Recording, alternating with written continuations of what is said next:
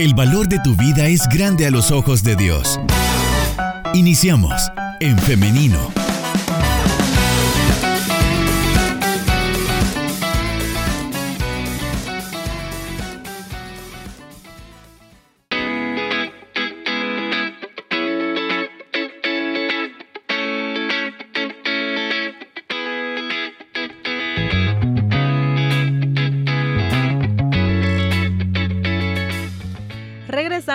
Más de En Femenino cuando son las 9 de la mañana con 58 minutos. Solamente dos minutos nos separan de las 10 de la mañana.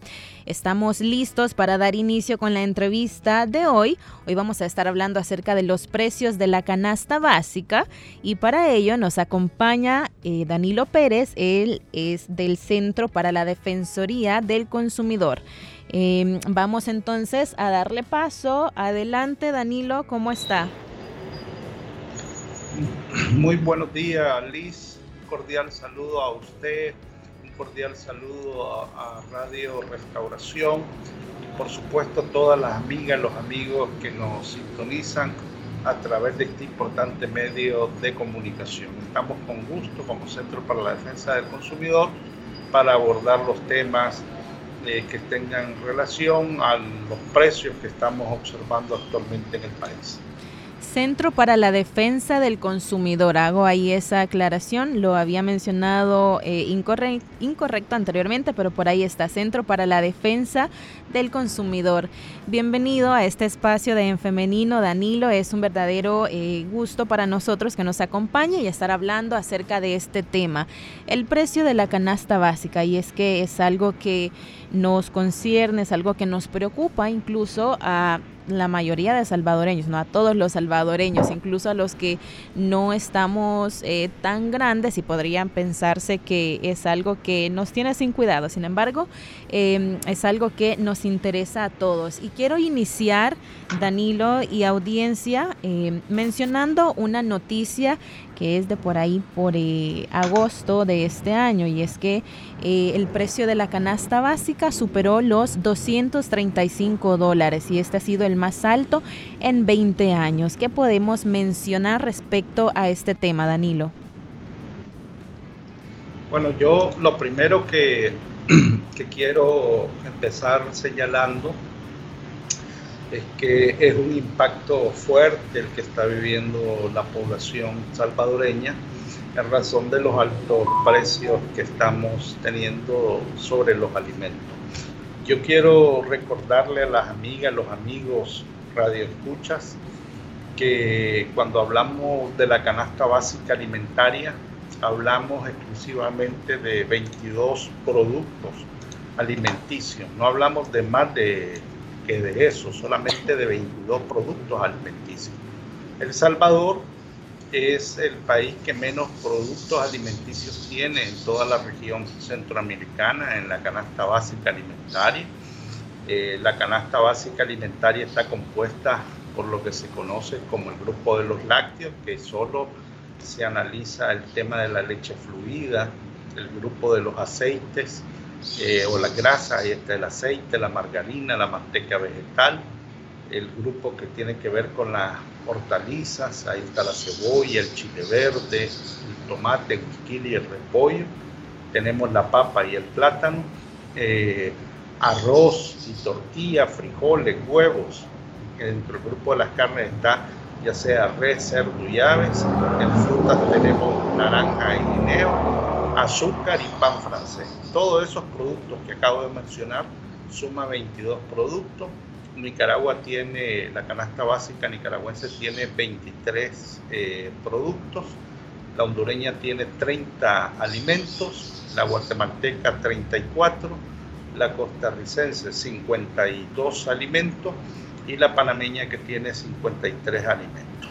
Entonces, aclarado esto, eh, como mencioné, que es la canasta básica más baja de productos de toda la región de, Centroamérica, quiero empezar diciendo que si nosotros em, analizamos los precios de los alimentos que empezaron a incrementarse a partir de enero del 2021, Eh, enero del 2021, diría yo que esos 22 productos eh, tuvimos el precio relativamente constante en enero del 2021, pero ya en febrero del 2022 los precios empezaron a incrementarse. Entonces, cuando nosotros hacemos el análisis comparativo de comparar cómo está el precio de la canasta básica a septiembre de este año, que lo acaba de actualizar la Dirección General de Estadísticas y Censo, eh, comparado con el periodo de enero del 2021, podemos observar que de enero 2021 a agosto, voy a dar el dato primero a agosto del 2022, eh, la canasta básica urbana pasó de 199 dólares con 24 centavos a costar 238 dólares con 95 centavos. Es decir, el consumidor final ha tenido que desembolsar 39 dólares con 71 centavos que no estaba contemplado dentro de su presupuesto. Esto viene a representar un incremento inflacionario del 17%. Aunque nosotros escuchemos que la inflación que tenemos en la región eh, centroamericana, eh, para el caso, comparando la inflación global de, los países, El Salvador, después de Panamá, es el país que tiene más baja la, la inflación, porque Panamá la tiene en 2%, le seguiría El Salvador con 7.5, después viene Guatemala con 9, Honduras con 10, eh, Costa Rica con 10.37 y Nicaragua con 11.5. Sin embargo, una cosa es hablar de la inflación global que mide aproximadamente, en el caso de El Salvador, alrededor de 2.500 productos, bienes y servicios. Entonces, eh, y otra cosa es hablar ya de los propios alimentos que estoy mencionando, de esos 22 alimentos. Entonces, aunque se diga que la inflación es del 7% a nivel global, en el caso de El Salvador, sin embargo nosotros podemos comparar estrictamente esos 22 productos, como lo acabo de mencionar, y podemos notar los incrementos del 17 y del 21% en materia inflacionaria. Acaban de actualizar, como mencioné, a septiembre los datos y la Digestic está informando que la canasta básica urbana de esos 22 productos ya no cuestan lo que costaba en agosto, que era de 238,95, sino que pasó a costar 237,89 centavos. Y que la canasta básica rural, que costaba 179 dólares con 47 centavos, pasó a costar 173 dólares con 97 centavos, una disminución como de 6 dólares aproximadamente. Llama poderosamente la atención esa disminución porque en la práctica cuando nosotros estamos comparando los precios de los alimentos, notamos que las variaciones de los productos pues no bajan. Al contrario, notamos que se incrementan. Eh, por ejemplo, eh, la papa lavada eh, o la papa morena, ¿verdad? Que en el 14 de mayo del 2021 costaba 53 centavos la, la libra hoy cuesta 57 centavos, es decir, un incremento del 7.55%. La cebolla blanca, la unidad, que en ese mismo periodo costaba 19 centavos, hoy anda costando 33 centavos, es un incremento del 73.68%. El chile verde que costaba la unidad 14 centavos, hoy cuesta 21 centavos, incremento del 50%. Y, del 50% el whisky que está contenida en la CBA costaba 26 centavos el 14 de mayo del 2021, a, octubre cuesta 32 centavos, 23.08% de incremento. El repollo que costaba 1.20 ahora cuesta 1.97, 64.17% de incremento. El tomate de cocina que costaba 0.08 la unidad, hoy cuesta 12 centavos, 50% de incremento la zanahoria que costaba 24 centavos pasó a costar 28 centavos, 16.67%. Todo el grupo de las carnes muestra incrementos. Eh, el pollo pues muestra incremento. La pechuga costaba 1.30, ahora cuesta 1.90, 46.15% de incremento. El muslo costaba 1.20, ahora cuesta 1.45, 20.83%. El huevo, que es parte de la CBA, costaba 2.50, ahora cuesta 4.30, el cartón de 30 unidades, me refiero del tamaño grande.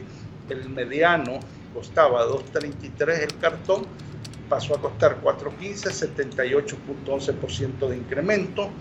Eh, el pan, que sobre todo los insumos para la producción del pan, la caja de manteca vegetal de 50 libras costaba 26 centavos, ahora cuesta 26 dólares, ahora cuesta 55 dólares, incremento del 111%.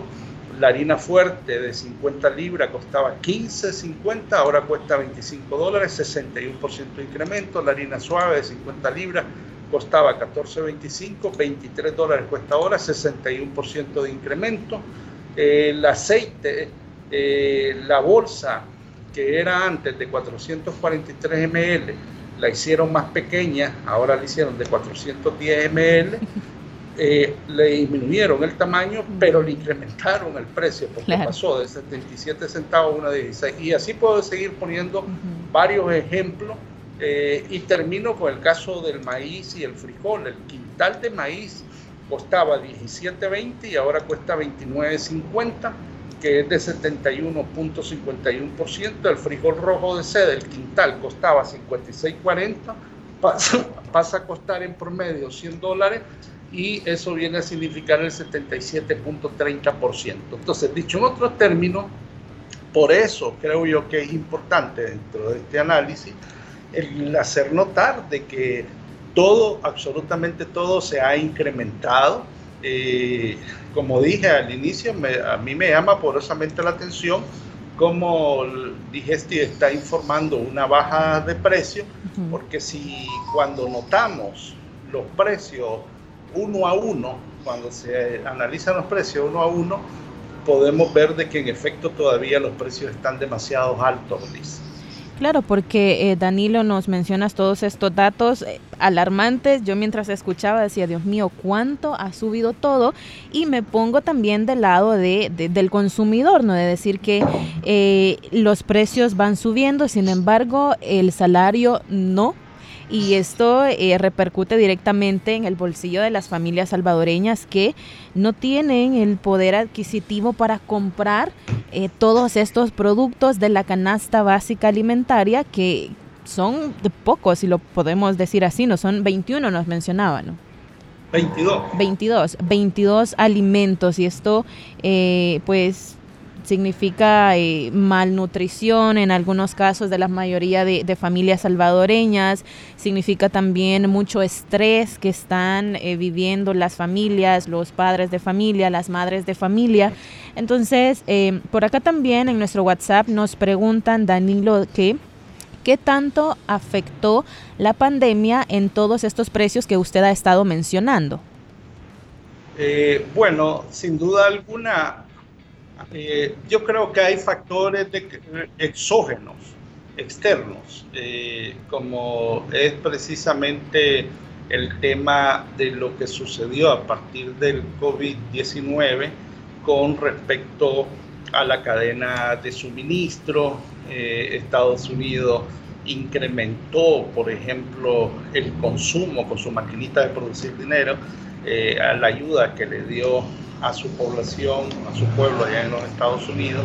Eh, eso incrementó un consumo, la demanda, la demanda sobre todo eh, provocó escasez, eh, los problemas, de, como mencioné, de la cadena de suministro, se suma el precio de los fletes ante el problema de la cadena de suministro, se suma además el precio del combustible. Esos son los factores externos, pero yo creo que también es importante eh, que no nos quedemos en el análisis con los factores externos.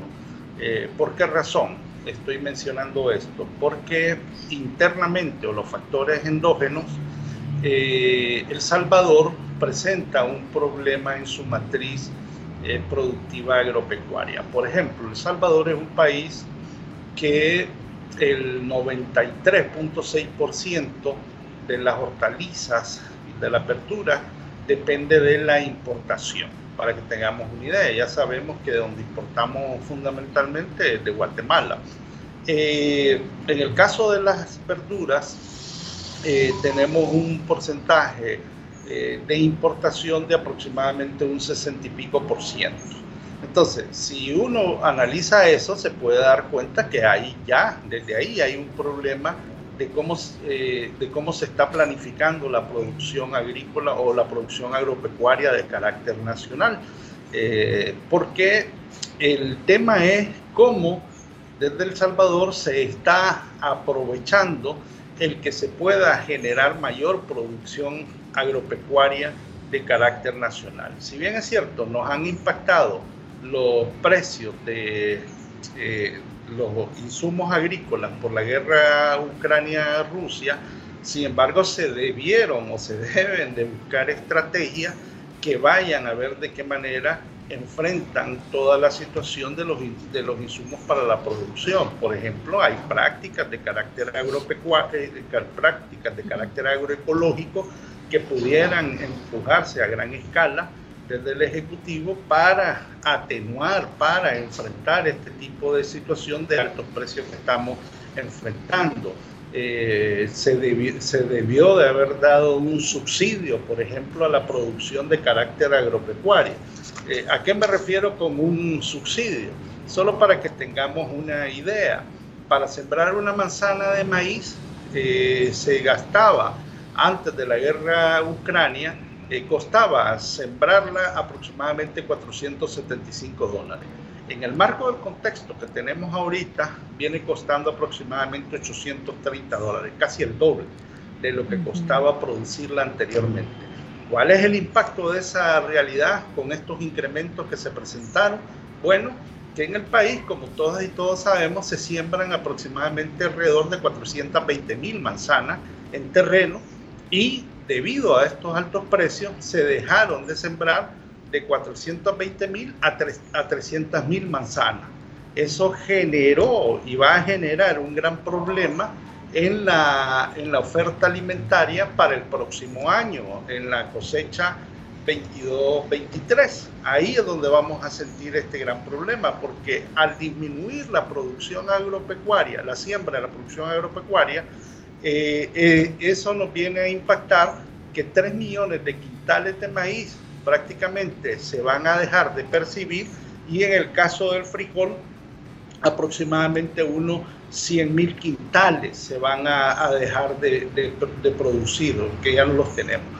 Esto afecta en gran medida a los a 425 mil productores de pequeña producción agrícola familiar que tiene el país visto esto desde el lado de la producción agropecuaria, pero también afecta al consumidor final, a nosotros y a nosotras que vivimos en la ciudad, porque lo que se deja de producir allá viene y repercute indiscutiblemente con los precios que tenemos en el ámbito nacional. Y a todo eso se suma lo que sucedió con, el, con la tormenta tropical, eh, que se perdieron aproximadamente, en el caso del maíz, unas 11.502 manzanas, que vienen a significar una pérdida de 575.114 quintales de, de, maíz, si lo sumamos a los 3 millones que ya habían mencionado eh, y le sumamos estos 575.000, ya llevamos 3 eh, millones y medio de quintales que nos van a hacer falta para, la,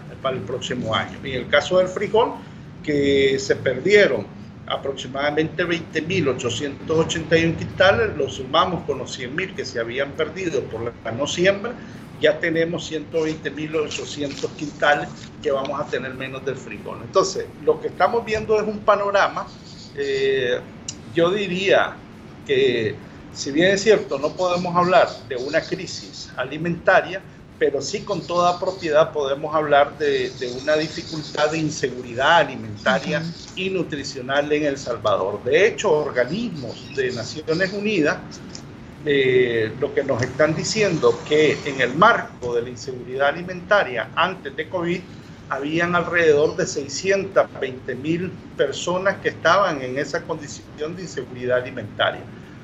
Después que pasa relativamente la situación de COVID, el número se incrementa a 1.043.661 personas. Y este mismo organismo del Sistema de Naciones Unidas está diciendo que 1.7 millones de salvadoreños y salvadoreñas están en condiciones con necesidades humanitarias urgentes. Entonces, dicho en otros términos, lo que estamos viendo es una eh, profundización de la desigualdad social y económica. Porque, ¿Por qué hablo de la desigualdad? Porque antes de COVID, aquí en este país habían más de 100, no, eran 100 multimillonarios.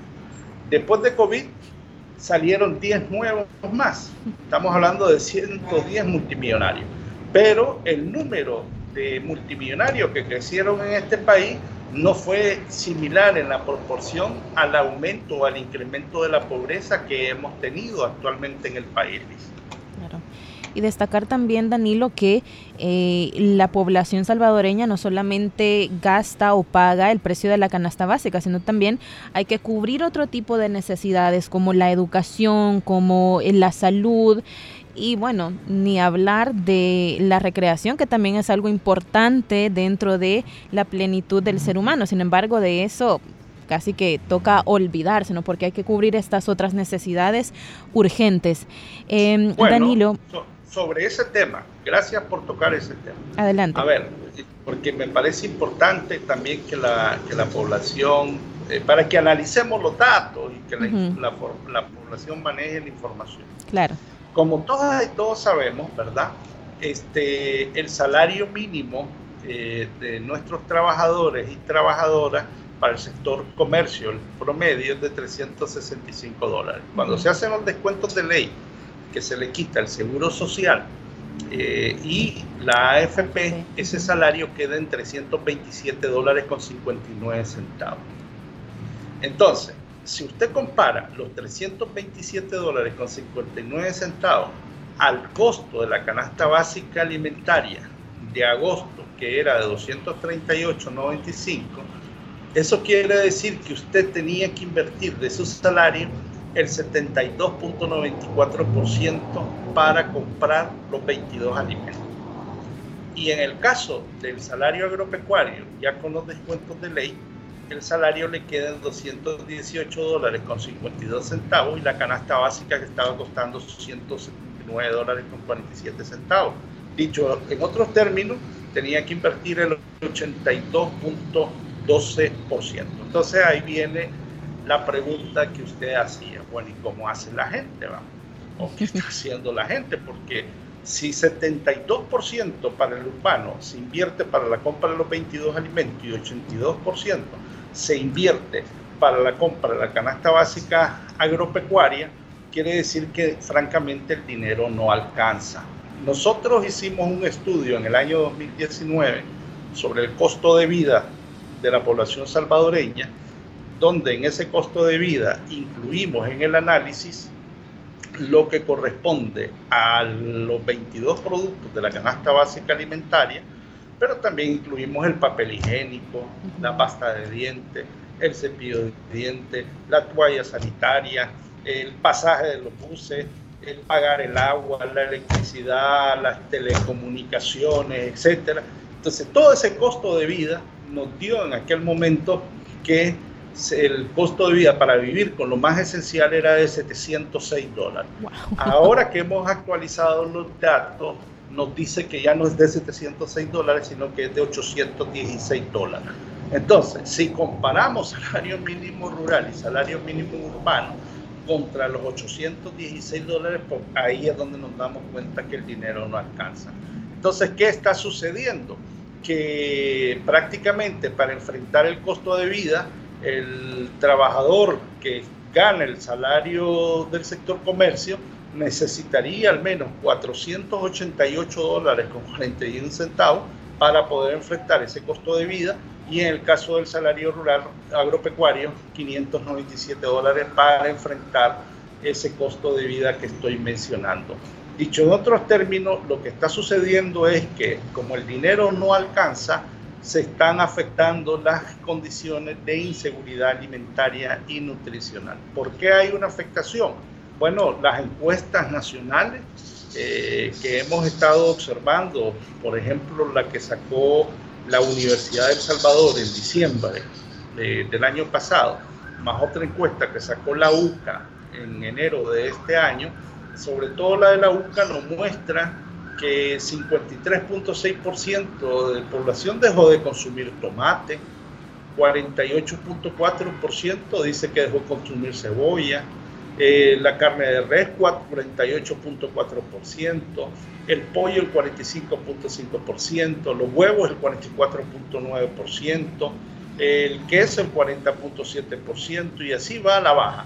Y lo que nos llamó más poderosamente la atención fue el tema de que en el grupo de, de las pastas, los macarrones, un 20.9% había bajado su consumo. ¿Por qué nos llamó la atención? Bueno, porque como todas y todos sabemos, eh, cuando el dinero no alcanza, si yo no puedo comer carne, pues busco el pollo, pero si no puedo ni comer carne ni pollo, compro huevo.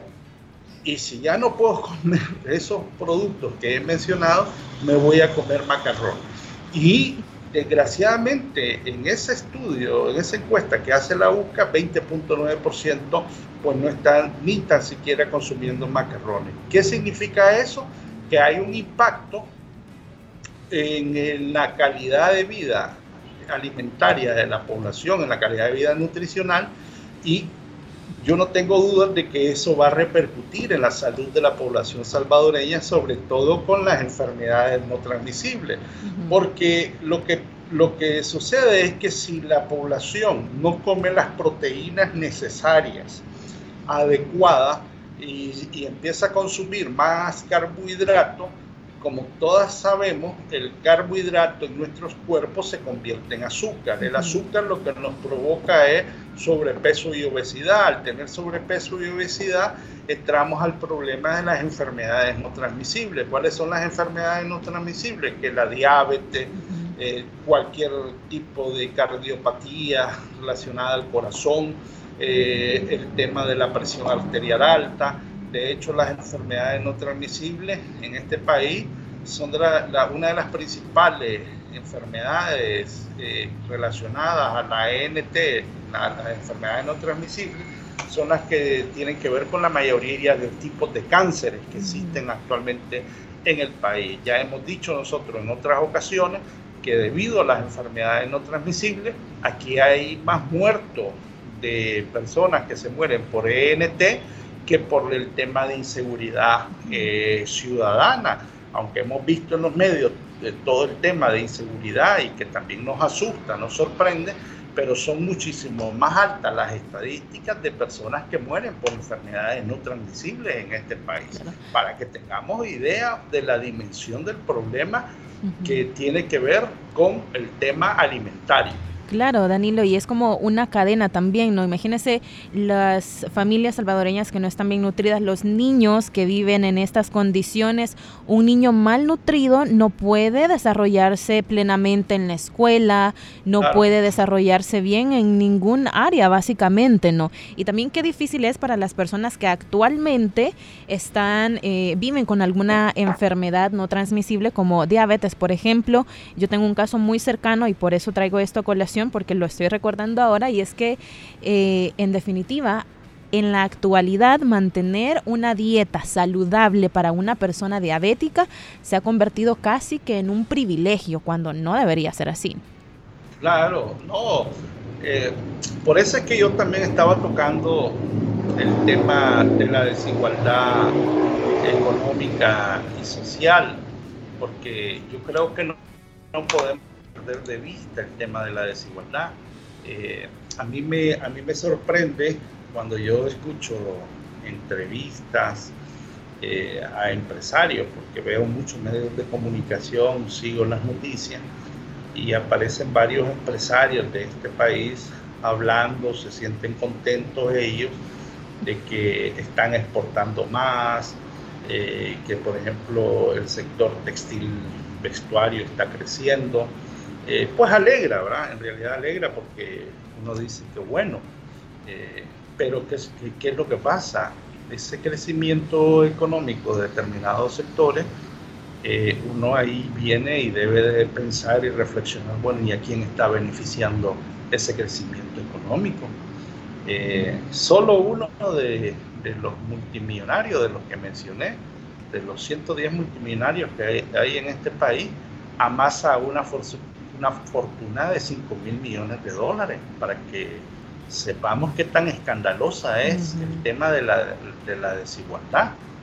Y, y, estamos hablando que más de un millón de personas están en una condición eh, pues de pobreza, de extrema pobreza en este país. Debido a las condiciones de impacto de COVID-19, la clase media vulnerable, mucha gente que, que se estaba catalogada por el Banco Mundial como clase media vulnerable, cayó a la situación de pobreza. Los que estaban pobres cayeron a la situación de extrema pobreza. Eh, yo he citado en otras ocasiones un video eh, de nuestros contactos que tenemos allá en el interior del país y me mandaban un video de unas señoras en Tacuba con sus niños, con sus niñas, eh, pues mostrando el tema del hambre, eh, pidiendo ayuda por un tema de carácter alimentario.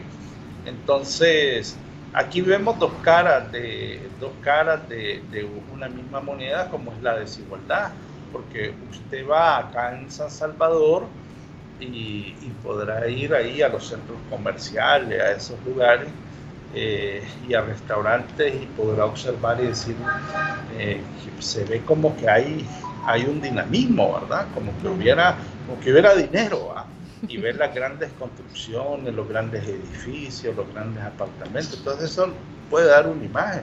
Pero si yo me voy a la zona de nuestros municipios del sur, si me voy al interior del país, pues ahí se ve la pobreza. Ahí es donde se nota. Entonces hay una desigualdad muy fuerte, muy marcada, que yo creo que tiene que abordarse y enfrentarse.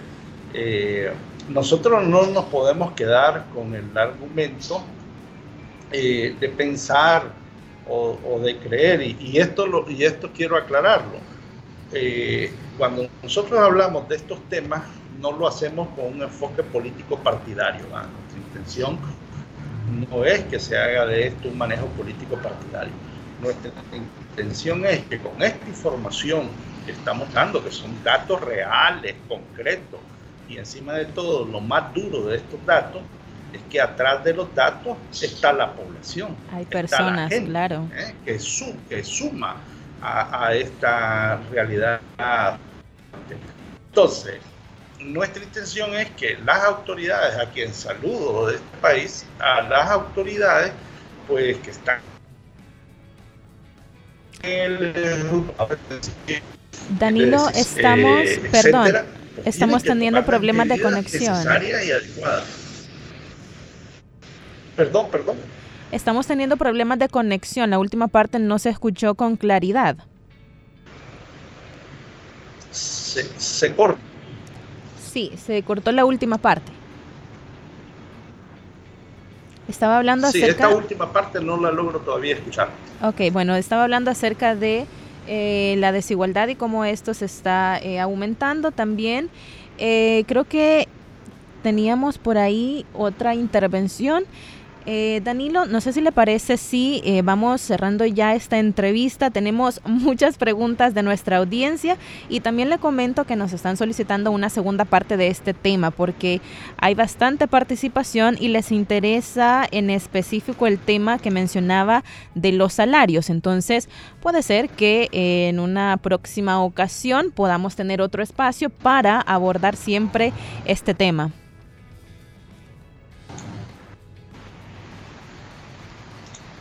¿Nos escucha? Bien, tenemos entonces eh, problemas ahí con la conexión. ¿Nos escucha ahora, Danilo?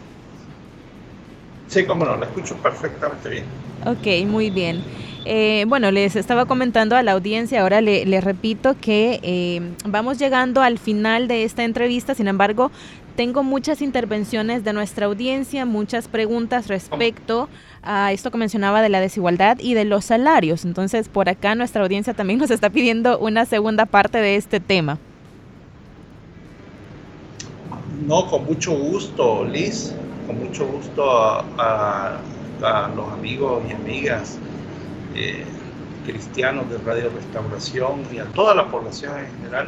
Con mucho gusto estamos para hablar porque no hemos hablado de la migración, ¿verdad? Lo que esto provoca, todo esto, lo que está sucediendo, cómo influye en la migración.